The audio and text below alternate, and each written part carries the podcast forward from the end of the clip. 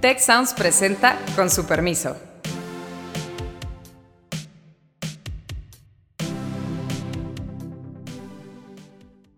Con su permiso, soy Beata Boina y hoy vamos a hablar sobre el Poder Judicial en México y los intentos desde el Ejecutivo mexicano de controlar a la Suprema Corte de Justicia.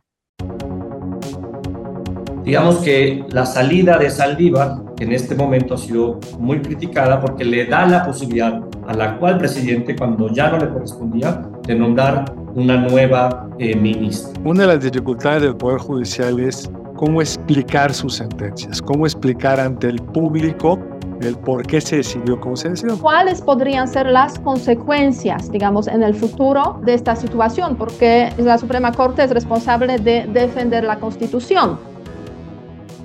México no es el único país donde eh, los poderes ejecutivos intentan controlar al poder eh, judicial. Eh, es una tendencia reciente que hemos visto en muchos países en los cuales el Ejecutivo pretende tener más poder y limitar las capacidades del Poder Judicial. Para analizar este tema en el contexto mexicano, nos acompaña José Pablo Abreu Sacramento, director regional del Departamento de Derecho en Tecnológico de Monterrey, y obviamente está con nosotros también Carlos Elizondo, que conjuntamente vamos a eh, intentar destrabar ese, este tema del Poder Judicial. Y empecemos con lo básico, José Pablo. Este, el Poder Judicial, eh, la Suprema Corte de Justicia, ¿de qué se trata? ¿Cuál es la esencia de este, de este problema en esos momentos? Muchas gracias, Beata. Me da mucho gusto acompañarles en esta ocasión, igual a ti, Carlos. Y pues bueno, ¿por qué eh, se vuelve relevante hablar del poder judicial de una democracia y qué es lo que está ocurriendo en este momento.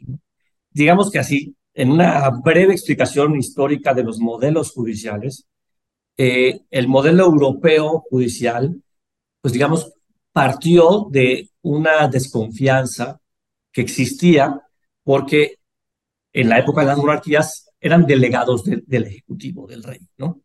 La novedad se da en el modelo norteamericano, cuando en la Constitución, después de la independencia norteamericana, surge como un poder completamente independiente el Poder Judicial. Y a partir de este modelo, en América Latina, las, eh, los, los, modelos eh, pues adoptaron esta, esta, esta, esta estructura de un órgano independiente no electo por la población para hacer contrapeso de los, de los poderes ejecutivo y legislativo este modelo y esta independencia del Poder Judicial, luego se extendió a todo el mundo. ¿Qué está ocurriendo en este momento en México? Pues en México, eh, el poder, la, Suprema Corte de Justicia, desde hace un año que eh, hubo un cambio en la presidencia de la Suprema Corte de Justicia, se han venido dando, digamos, eh, diversos señales desde el Ejecutivo avaladas por el, por el Legislativo para acotar el poder de nuestra Suprema Corte de Justicia y del Poder Judicial en general. Y hoy en día, pues estamos, eh, hemos vivido dos grandes debates en la vida pública del país. Uno tiene que ver con si los jueces, las juezas deben ser elegidas por, por la población, y el otro, que fue lo que ocurrió hace unas semanas, que tiene que ver con la eh, extinción de fideicomisos que utilizaba el Poder eh, Judicial, que administraba el Poder Judicial, para eh, fortalecer la estructura que, que, tiene en el país y también para atender las prestaciones laborales de sus trabajadoras y trabajadores. ¿no? A raíz de estos dos pues, momentos, se ha visto igual como, como una pues como, como, como, como el Ejecutivo y el Legislativo han ido presionando más al judicial en busca, diríamos, de también de relajar a lo mejor algunas resoluciones que han sido eh, contrarias a los intereses de estos dos poderes. Y para ponerlo, José Pablo, en los términos que Beata lo puso al principio, tenemos una tensión inherente entre democracia el Poder Judicial, en el sentido de que, como bien lo señalaste, es un poder no electo. pero así se definió en la Constitución de los Estados Unidos precisamente para contrarrestar eh, la potencial tiranía de la mayoría, como hacían en ese entonces en el, en el Congreso Constitucional de los Estados Unidos. Pero incluso el Poder Judicial de los Estados Unidos, la Suprema Corte, se fue ganando ese espacio. O sea, los, los, los poderes judiciales tienen que adquirir legitimidad para poder ir contra un poder que tiene pues, toda la fuerza del Ejecutivo y, y la población atrás. ¿Cómo se resuelve eso cuando llega un presidente mayoritario, con gran margen de votación y con un discurso antisistémico? A veces el problema que hay en Polonia, que pues, hay en Hungría, que hay en México, que en algún sentido lo hemos visto en Estados Unidos, aunque en Estados Unidos, digamos, tuvo más éxito propio colonizar la Corte, por lo menos en el tema del aborto. ¿Cómo sales de este hoyo, Claro, sí, este es un, eh, digamos, un punto muy interesante. El otro día escuchaba al ministro Retiro, José Ramón José, decir, a nosotros nos tocaba legitimar nuestra labor, pero el Poder Judicial ya estaba legitimizado, ¿no? Y actualmente la investida del Poder Ejecutivo, pues ha exigido que el Poder Judicial, su existencia en sí, se legitimice. ¿no? Y pues creo que en, este, en, esta encrucijada, más allá de sentencias poderosas, ¿no? Que, eh, que marquen el, el rumbo del Poder Judicial, creo que lo importante es el socializar la relevancia de un poder judicial independiente a partidista. Eh, mencionaba que una de las eh, propuestas que se han hecho es la de la elección de eh, las y los jueces. Solo existe un país en el mundo que elija a sus jueces de los órganos supremos y es Bolivia. Y en Bolivia, de hecho, en esas elecciones ha habido muchísimo abstencionismo porque están en contra del modelo. Entonces, creo que en, en este momento lo relevante es poder socializar de mejor manera la labor de las y los juzgadores, del Poder Judicial en general, para que en nuestra comunidad política, en nuestra sociedad, se entienda la relevancia de un órgano independiente para hacer contrapeso de los otros dos órganos que son democráticamente elegidos de manera directa. En ese contexto, este, José, eh, José Pablo, tú mencionaste al comienzo que hay esos dos temas que han, eh, se han debatido en relación con la Suprema Corte de, eh, de Justicia, la elección y extinción de fideicomisos, pero hay otro tema que justo nos conecta, yo creo que en el tema de la elección de los jueces, tal como se realiza esa elección, en, digamos, se ha realizado hasta ahora. elección de nuevos jueces, o mejor dicho, elección de un juez eh, o una jueza que toca eh, después de la salida de eh, Saldívar de la Suprema Corte de, Justicia. En este contexto, yo creo que vale la pena recordar, sobre todo para los que no necesariamente están tan familiarizados con el tema del Poder Judicial y, este órgano y Suprema Corte de, Justicia, se trata de 11 jueces que conforman ese, cuerpo.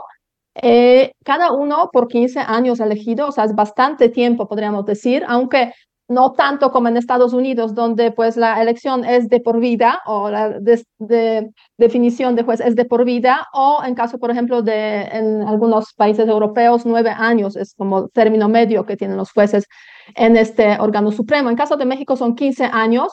Entonces, en esta Suprema Corte de Justicia que hoy tenemos, hay incluso jueces que han sido nombrados en la presidencia del presidente Calderón, si no me equivoco, presidente Peña Nieto, exactamente, el presidente Peña Nieto, y obviamente lo que le tocó al presidente López, actual López Obrador. Eh, queda pendiente el nombramiento de, eh, en una vacante. ¿Cómo es el procedimiento? Porque ya ha empezado y también está generando obviamente muchas controversias, eh, porque le tocará al fin y al cabo al presidente López Obrador este, escoger a esta persona. ¿Cuál es el proceso? El proceso es el presidente López Obrador propone una terna al Senado de la República. El Senado de la República la tiene que votar por dos terceras partes de sus integrantes. Eh, hay la posibilidad de que el Senado rechace la terna y si el Senado rechaza la terna, el Ejecutivo, el presidente puede enviar una segunda terna. Si el presidente, si el, si el Senado vuelve a rechazar la terna, el presidente elige. Pero incluso, José Pablo, hay un candado previo, ¿no? Si el Senado no reacciona en 30 días, entonces el presidente puede decidir dentro de la terna. Pues realmente fue un diseño de Cedillo en el miedo de que la reforma se le fuera a salir de control, pues puso una serie de candados que lo vuelven más presidencialista que lo que vemos, por ejemplo, en Estados Unidos. En Estados Unidos, el presidente no propone terna, propone uno. Entonces, pues tiene que escogerlo bien, porque si no se lo aprueban, tiene que volver a poner uno y no se lo aprueban hasta que se lo aprueben. Es decir, si no, no hay plan B. Y acá está diseñado para que no se vaya a atorar, a diferencia del INAI y otros órganos donde pues, se queda el empate y se queda vacío. Eh, aquí está diseñado para que si el presidente no le hace caso legislativo, el presidente puede romper el, el, pantano, digamos. Sí, los incentivos, como mencionas, Carlos, son pues, perversos, ¿no? Porque entonces el Senado está en apruebo de esta primera tercia, terna a, la persona que consideramos pues, con, algún atributo interesante, o me arriesgo que me envíen una, una terna peor. Y entonces, pues ahí ya estamos en, en, un escenario, digamos, eh, pues sin salida, ¿no? Y además muy interesante porque eh, los presidentes habían buscado, hemos visto en todas las, todas las nominaciones, quizá menos en el cedillo que arrancó y buscó un cierto equilibrio, tanto con Calderón como con Peña Nieto, vimos ministros cercanos al, al, al presidente. Pero creo que nunca habíamos visto una terna como esta, donde las tres propuestas con el presidente hoy trabajan con el presidente. Incluso una es su consejera jurídica, que uno podría argumentar, pues hasta hace poco, entiendo, en el reglamento tenía rango de secretario de Estado, por lo cual hubiera sido, si se hubiera mantenido ese reglamento, inconstitucional, porque la Constitución no permite a los secretarios de Estado inmediatamente competir para ser ministros por buenas razones, pero además pues, estaría inhabilitada para muchos de los temas que va a haber, porque ella los llevó de este lado. Entonces, Explícanos un poco la naturaleza de esta teoría. Sí, a ver, yo creo que podríamos analizarlo desde el comportamiento que ha tenido en este sexenio la Suprema Corte de Justicia. Y hemos visto cómo en este sexenio la Suprema Corte de Justicia ha tenido eh, decisiones relevantes en contra de, lo, eh, de los intereses del Ejecutivo o del partido en el gobierno eh, y mayoría en el Congreso. Y a raíz de eso se fue armando en la Suprema Corte de Justicia un bloque minoritario de tres eh, ministras y ministros eh, que eh, pues, votaban o han votado de acuerdo a los intereses del Ejecutivo. y digamos que la salida de Saldívar en este momento ha sido muy criticada porque le da la posibilidad al actual presidente, cuando ya no le correspondía, de nombrar una nueva eh, ministra. Digamos que de lo natural que debió haber sucedido es que fuera una terna de mujeres para tratar de buscar la paridad de género. En ese sentido, esta terna cumple con las expectativas de género. Pero como bien adelantabas, Carlos, eh, pues tenemos a una asesora eh, del gobierno federal, a una, la, la consejera jurídica de la presidencia y también tenemos a otra militante del de, eh, partido, además hermana del de, eh, el, actual eh, jefe de gobierno en la Ciudad de México. No, de la secretaria de Gobernación.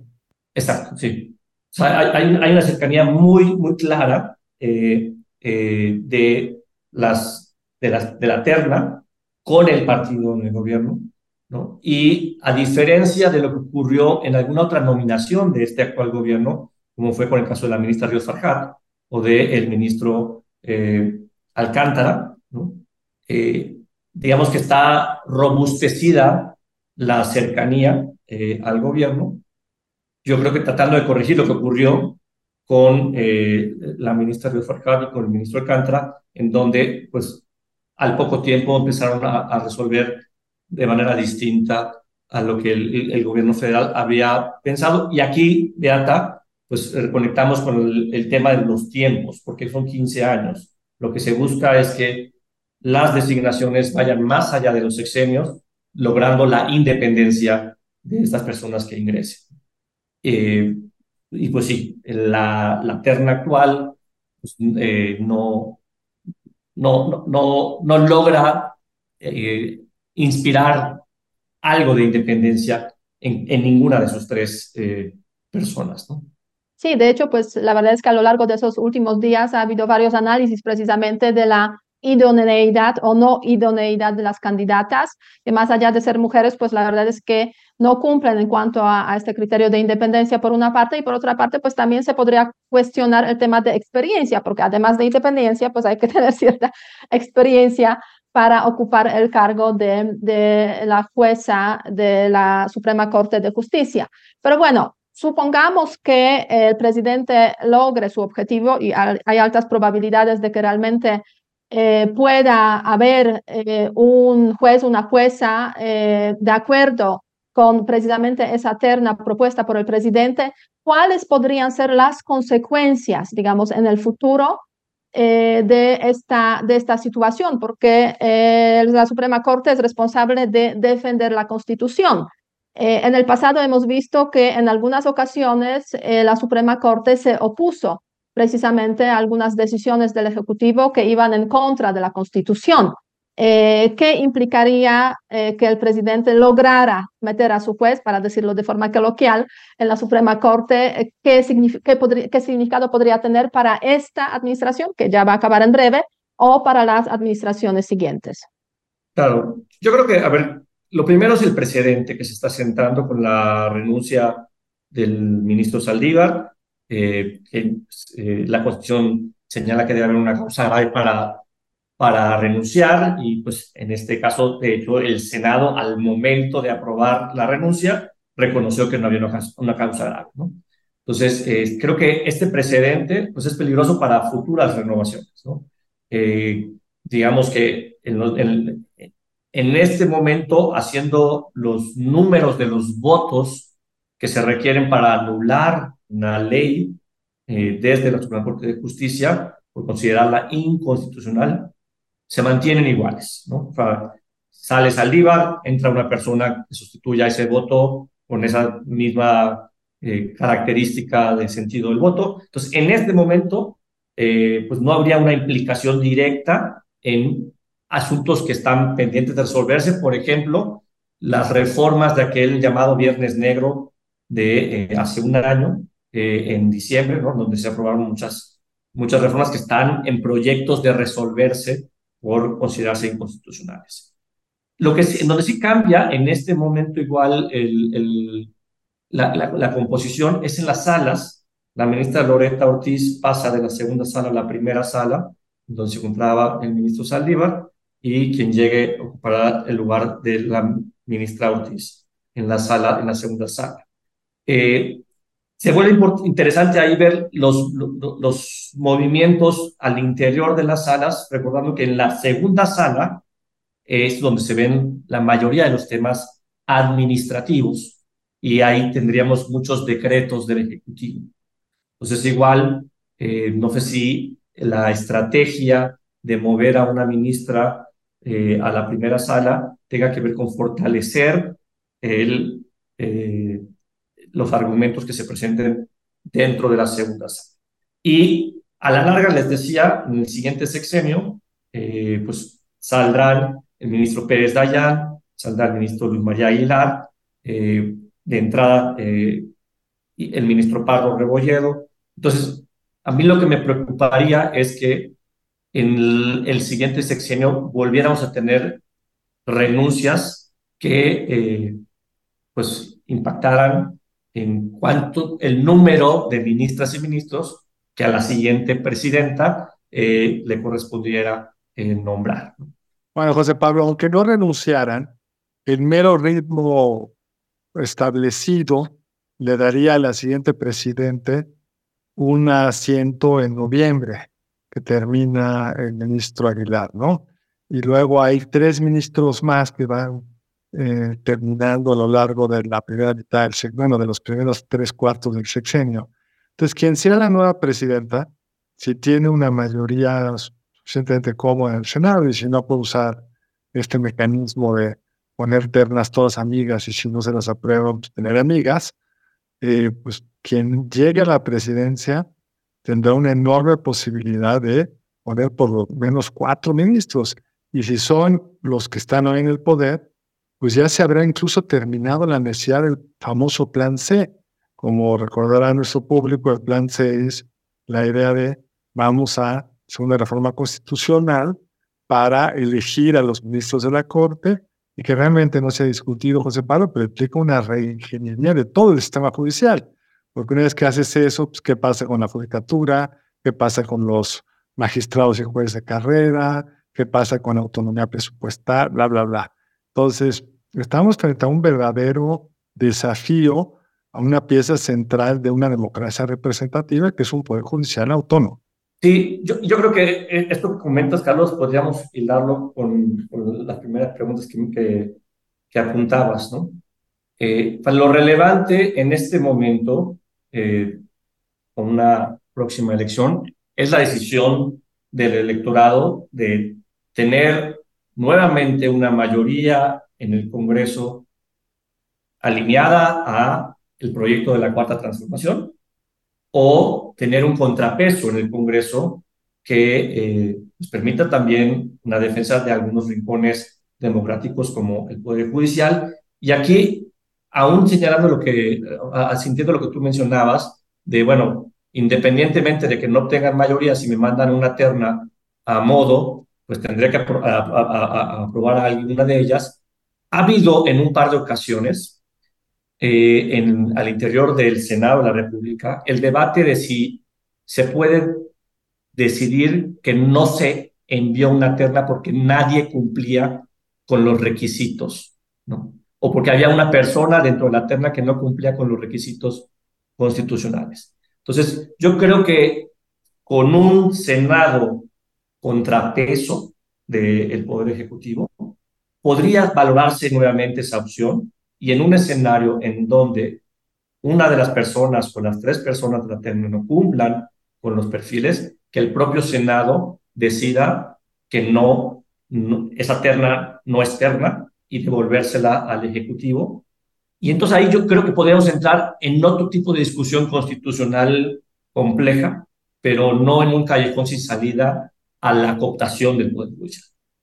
Ahora, una cosa que decías hace un momento que me parece muy importante, pero muy complicado, y es una de las dificultades del Poder Judicial es cómo explicar sus sentencias, cómo explicar ante el público el por qué se decidió como se decidió. Porque cuando al presidente le gustan las sentencias, no le importa los sueldos de los magistrados, de los ministros, de nadie, se llevaba bien con el ministro Saldívar, lo invitaba al ministro presidente, lo invitaba a desayunar con frecuencia, etcétera cuando no le gusta una, una sentencia, no se mete nunca a, la, naturaleza en la sentencia, los acusa de conservadores, los acusa de ganar mucho.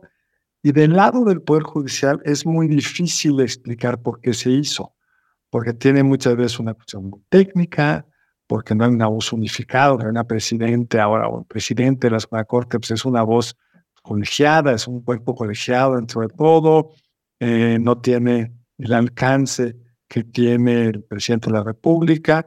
luego pueden ser decisiones muy difíciles de justificar, como un magistrado o un juzgado de distrito que libera una cantidad horrendo, y pues puede ser por corrupción, a veces es el caso, pero puede ser porque el Ministerio Público armó mal el expediente, se violó un derecho fundamental de esa persona. ¿Y cómo explicarle eso a la gente que está tan enojada, por buenas razones, pues, con un, nivel de violencia y de impunidad muy alto. El, el punto es un punto complejo eh, por dos situaciones. Uno, creo que parte de, por qué estamos donde estamos como país, ¿no? Tiene que ver con, nuestra cultura cívica como comunidad, como sociedad. Y ahí, pues, digamos, tenemos mucho trecho por andar.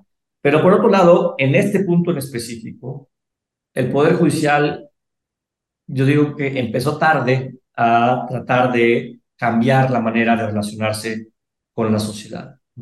¿Y por qué digo que empezó tarde? Eh, hemos empezado a escuchar eh, este tipo de sentencias de eh, fácil lectura o hemos empezado a escuchar pues, mayor apertura para discutir sus sentencias en el foro académico y acercar a jóvenes no solo de la licenciatura en Derecho a sus decisiones. Entonces creo que pues la ruta para una mayor legitimación del Poder Judicial está trazándose, pero no creo que dé para sortear esta crisis. Eso sí, yo lo veo complejo. Sí, en ese sentido, José Pablo, lo que tú estás mencionando y lo que Carlos preguntó de forma, yo diría, tan diplomática, pues yo lo resumo en dos palabras. O sea, el Poder Judicial tiene una imagen pésima, básicamente, porque este, básicamente se identifica ese Poder Judicial con el tema de la incapacidad de eh, mm, sentencias, ¿no? O sea, de dar sentencias después de los delitos. O sea, de los 100 delitos, solamente uno se queda con sentencia. O sea, podríamos decir, aquí hay varias razones, varios culpables, varios elementos a considerar, como tú has mencionado, pero efectivamente eso también se compone a esa imagen del Poder Judicial que no necesariamente, yo diría desde el punto de vista de la población amplia, es visto como un poder que sirve para proteger a la Constitución, sino sobre todo para proteger pues, a los ciudadanos, ¿no?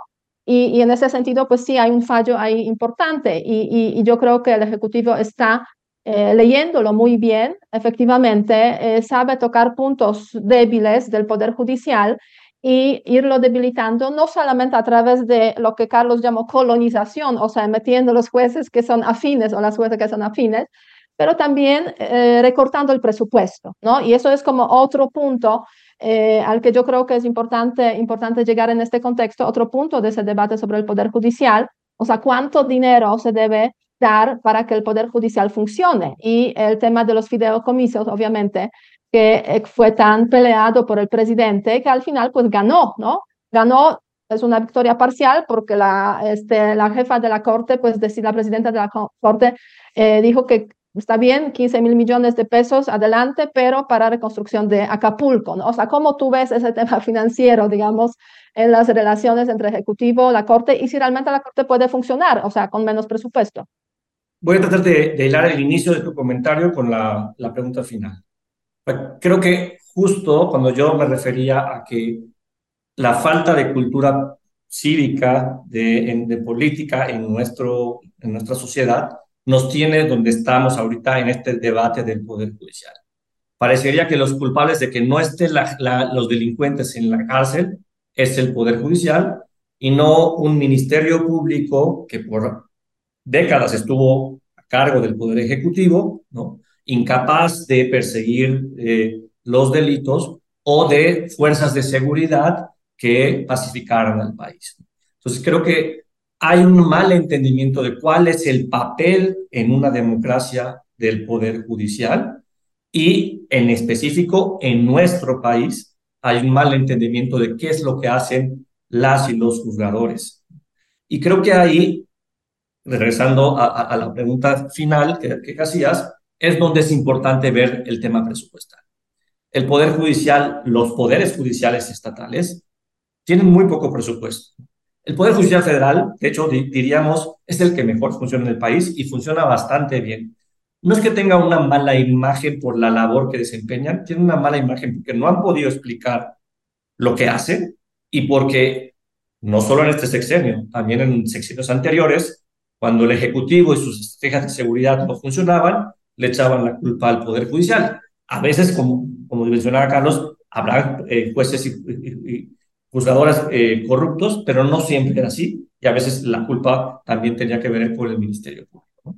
Entonces, eh, creo que es muy importante visualizar cuáles son los presupuestos que tienen los poderes judiciales. Igual, en, este, en estos días, Impunidad Cero presentó un análisis sobre los presupuestos eh, que reciben los poderes judiciales estatales, que están por debajo de lo que marcan las leyes, que pues no permiten resolver los problemas ciudadanos. Y aquí creo que eh, eh, quisiera concluir con este, este comentario. ¿Qué es lo que le importa a la gente de lo que hace el Poder Judicial? Al Poder Judicial llegan los conflictos de las personas. Llegan conflictos entre particulares por una deuda, por un divorcio, por una herencia, por una agresión, ¿no?